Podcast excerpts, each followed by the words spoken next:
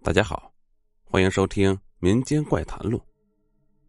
城建局局长马福彪喜好与美女视频聊天。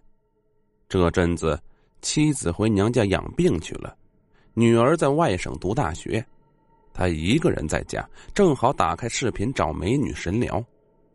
这天，一位女网友又进入了马福彪的视频，没想到他脸上戴了一副鬼怪模样的假面具。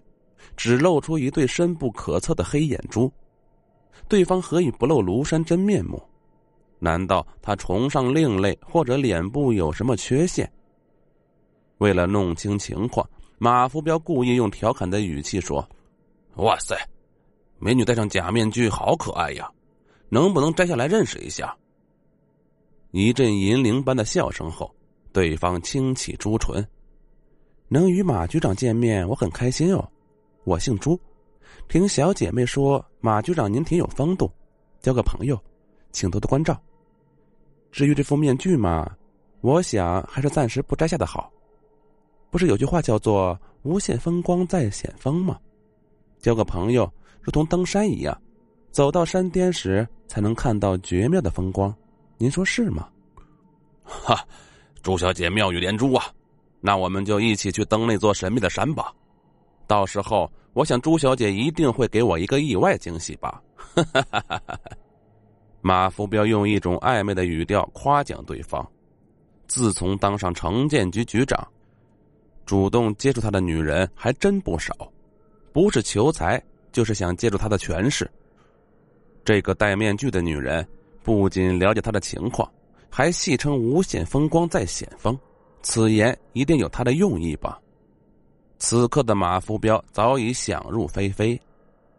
接下去，两人就在一种神秘的气氛中聊天。令马福彪大喜过望的是，两人的话题虽然海阔天空，却紧紧围绕着马福彪极感兴趣的爱情与性这个主题。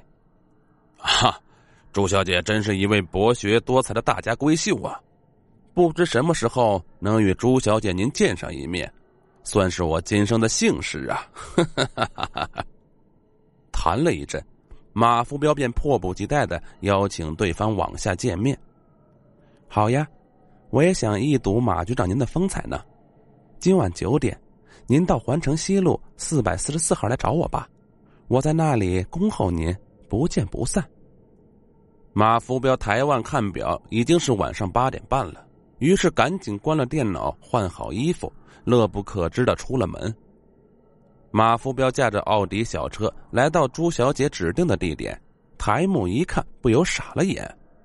这环城西路四百四十四号竟是一座殡仪馆，朱小姐怎么会选择这种地方幽会？难道附近还有什么幽会场所？可举目四顾，就只有这么一座让人望而生畏的殡仪馆。张望了一阵，仍不见美女的身影。马福彪只好悻悻返回。回到家后，他赶紧上网拨打了朱小姐的 QQ 号，却无法联系上。直至次日晚上，才在视频上看到了她的靓影，依旧戴着面具。所不同的是，当天她戴着一副美女面具，而昨天则是一副面貌狰狞的魔鬼面具。马局长，昨天我在那里等你好久呢，怎么就不见你来呢？你怎能失约呢？朱小姐用稍微嗔怪的口吻说道：“啊，呃，昨晚我开了小车去见你，就是不见你的人呢。”马福彪不敢把殡仪馆这样不吉利的字说给美女听，生怕会影响彼此的好心情。是这样啊，也许我没戴面具，马局长你认不出来了吧？今晚我再约个地点与你见面好吗？现在你好好瞧瞧我的面具。我的长相就跟我现在的面具几乎一模一样，你只要记住了这副面具的样子，就能认出我了。嗯，朱小姐闪动了一对迷人的黑眼珠，说：“听朱小姐这么一说，马福彪心里顿时漾起了一阵喜悦。昨晚的事，也许真如他所说的那样，自己没认出呢。于是赶紧细瞧朱小姐脸上的面具。”今天朱小姐脸上的面具是一张放大了的彩色美女照，马福彪心底突然袭过一阵寒意，情不自禁的记起了一个女人。一年多前，他通过网上聊天结识了一个名叫朱燕的三陪女，后来他成了他的秘密情人，再后来，他怀上了他的孩子，吵着要跟他结婚。